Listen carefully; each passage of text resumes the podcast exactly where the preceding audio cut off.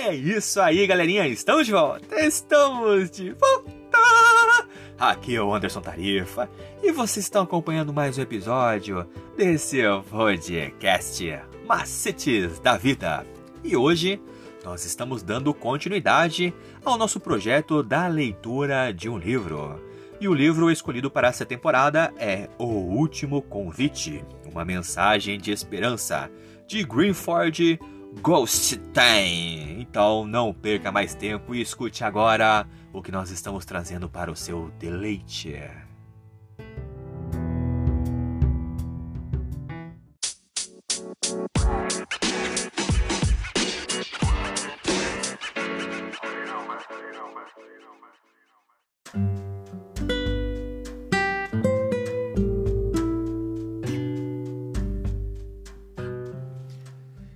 Capítulo 7 Esperança de Justiça. E é comum nas Escrituras a ideia de Deus ser glorificado por seu povo. Contudo, a expressão dar glória a Deus é incomum. Assim, o seu uso na primeira mensagem angélica é tão especial quanto revelador. Um exemplo poderoso pode ser extraído do início da história israelita quando os filhos de Israel, após peregrinarem por 40 anos pelo deserto, finalmente entraram na terra prometida, a qual se encontrava repleta de povos perigosos e corruptos. Dentre outras coisas, aqueles indivíduos sacrificavam os filhos a seus deuses. Antes de entrar na terra, os hebreus foram especificamente advertidos contra essa terrível prática. Não entregue os seus filhos para serem sacrificados a Moloque. Não profanem o nome do seu Deus, eu sou o Senhor. E isso nós podemos encontrar lá em Levíticos 18, 21. E aqueles cananeus eram povos maus e, ao que tudo indica, tinham rejeitado havia muito tempo os esforços divinos de aproximação a eles. Observe também a seguinte ideia. Ao cometer essa prática ímpia, os israelitas estariam profanando o nome de Deus. Trata-se do oposto do conceito de, ao fazer o bem, obedecer ao Senhor e deixar a sua luz brilhar e glorificar o nome dele. Os israelitas, os filhos de Israel, também foram advertidos contra guardar os bens daqueles povos para fins pessoais. Quanto a vocês, cuidem para não ficar com nenhuma das coisas condenadas, para não acontecer que depois de as terem condenado, vocês as tomem para si. Neste caso, tornariam maldito o arraial de Israel e trariam confusão a ele. Josué 6, 18 e 19. E essas coisas condenadas poderiam contaminar espiritualmente o povo. A segurança de Israel na terra dependia de sua pureza espiritual. Nada ameaçava mais essa pureza do que ser contaminado pelas práticas perversas eh, das nações vizinhas. E boa parte do Antigo Testamento revela o quanto o povo hebreu se envolveu com as coisas que Deus os advertira e não a não praticar. Bem no início, aliás, logo depois da entrada na Terra Prometida, sobreveio uma calamidade e o Senhor explicou o porquê a Josué: Levante-se, porque você está assim prostrado sobre o seu rosto. Israel pecou, quebraram a minha aliança, aquilo que eu lhes havia ordenado, pois tomaram das coisas condenadas, furtaram, mentiram e até debaixo da sua bagagem o puseram. Josué 7, 10 e 11. A ideia de misturar coisas proibidas às próprias simbolizavam aquilo que levaria à ruína da nação, prática que, conforme veremos, também assolou o cristianismo. Pouco depois de entrar na terra, essa contaminação já estava em andamento. E por ganância, cobiça e em desobediência flagrante aos mandamentos de Deus, que não queria ver o seu povo contaminado, alguém de Israel havia furtado objetos da cidade recém-destruída. Embora tenha recebido a chance de se apresentar e confessar o erro somente depois de confrontado por Josué, a quem Deus revelou o culpado, Acã admitiu o que fizera, dizendo: É verdade, eu pequei contra o Senhor, Deus de Israel, e fiz assim e assim. Quando vi é, entre o despojo é, uma boa capa babilônica, um dos quilos e meio, uns dois quilos e meio de prata e uma barra de ouro, pesando mais ou menos um quilo, cobicei essas coisas e as peguei para mim, e eis que estão escondidas na terra, no meio da minha tenda, e a prata por baixo. Quando a situação foi investigada e se descobriu que era verdade, Josué confrontou Acã pela primeira vez. Ele disse: Meu filho, dê glória ao Senhor Deus de Israel e renda louvores a Ele. E conte-me agora o que foi que você fez. Não me esconda nada. Dê glória a Deus, assim como na expressão encontrada lá em Apocalipse 14, 7.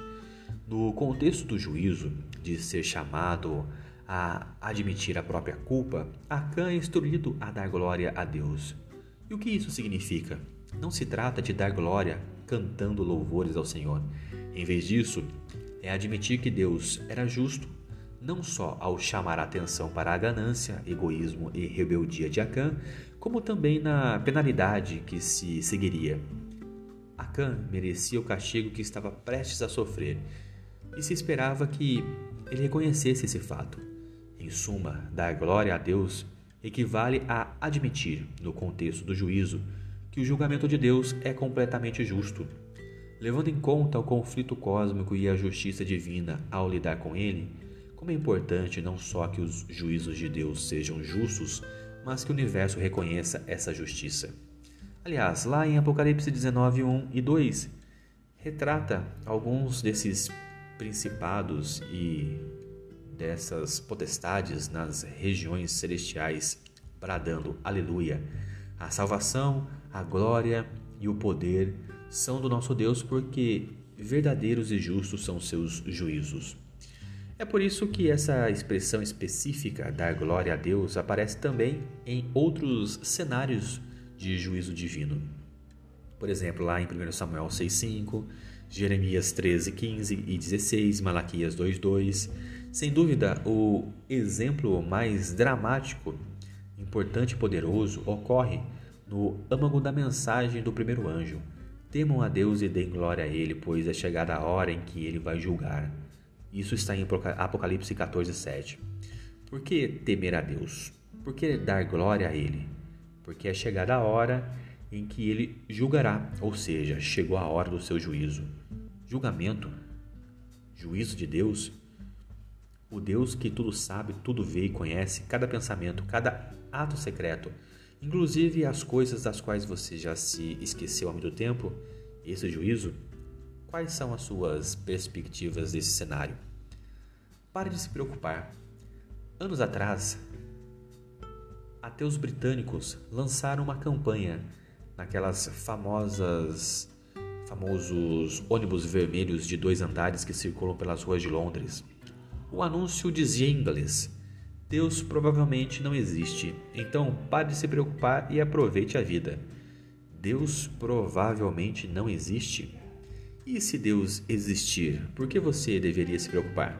Talvez porque esse Deus tenha um padrão moral como os Dez Mandamentos que as pessoas sejam obrigados a seguir em oposição aos padrões pessoais que com frequência não se erguem além dos próprios ímpetos e desejos, o mero pensamento da existência desse Deus subentende um senso de obrigação moral e prestação de contas, exatamente as preocupações daqueles que estavam por trás da campanha dos ônibus.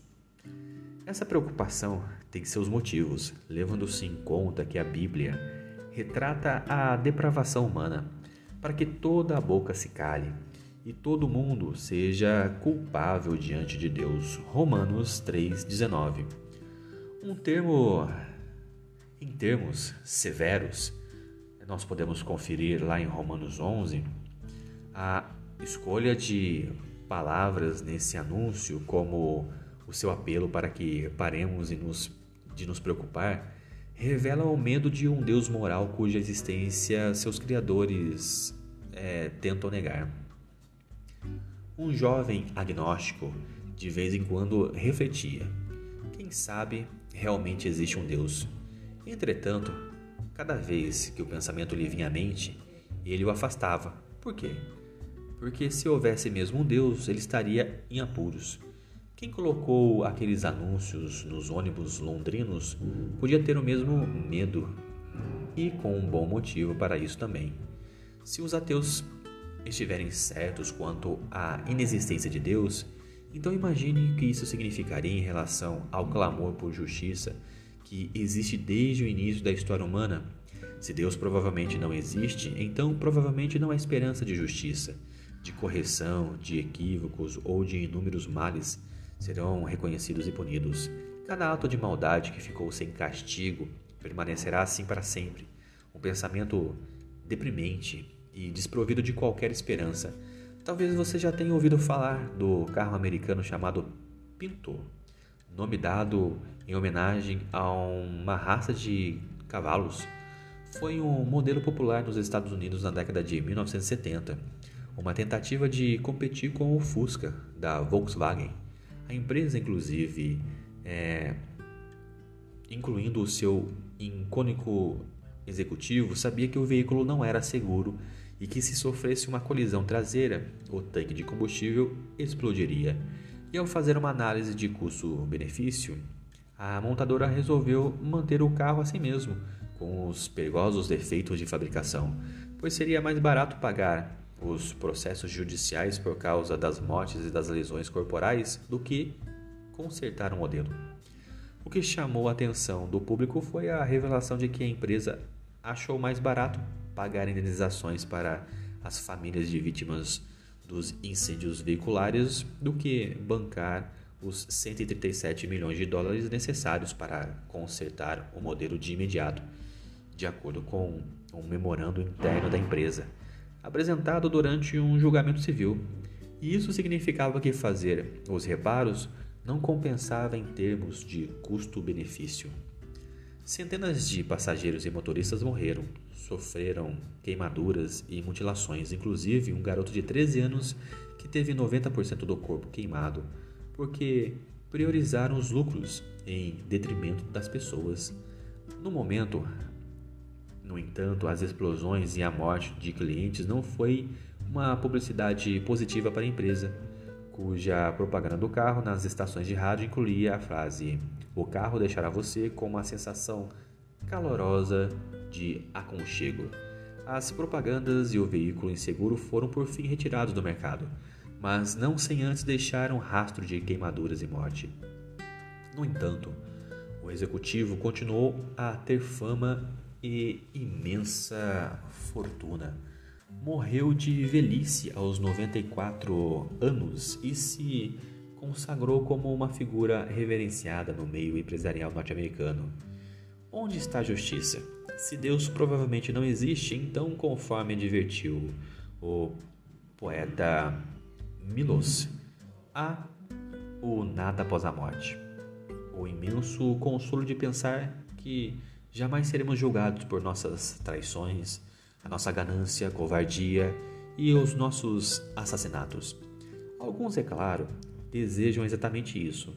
Nenhuma condenação por seus atos de traição, ganância, covardia e todos os outros males humanos dos quais foram culpados, sem nunca ser responsabilizados.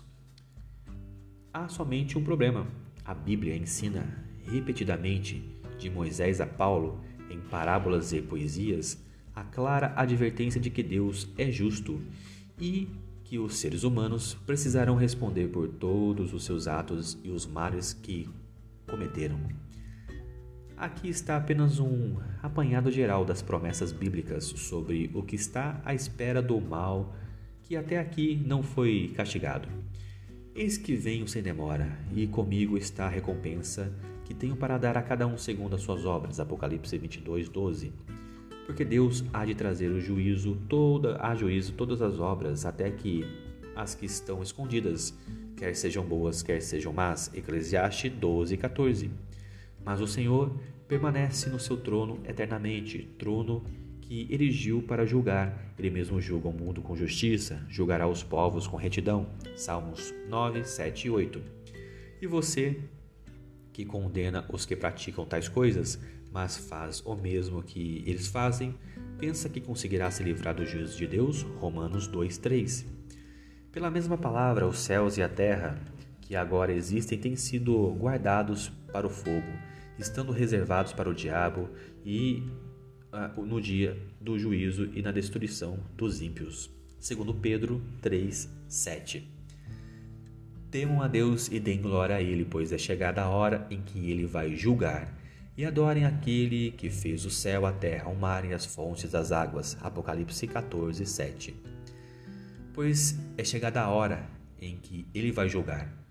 O que isso significa? E mais, que esperança nós, pecadores, pessoas que fizeram coisas que ficaram impunes, podemos esperar desse juízo também?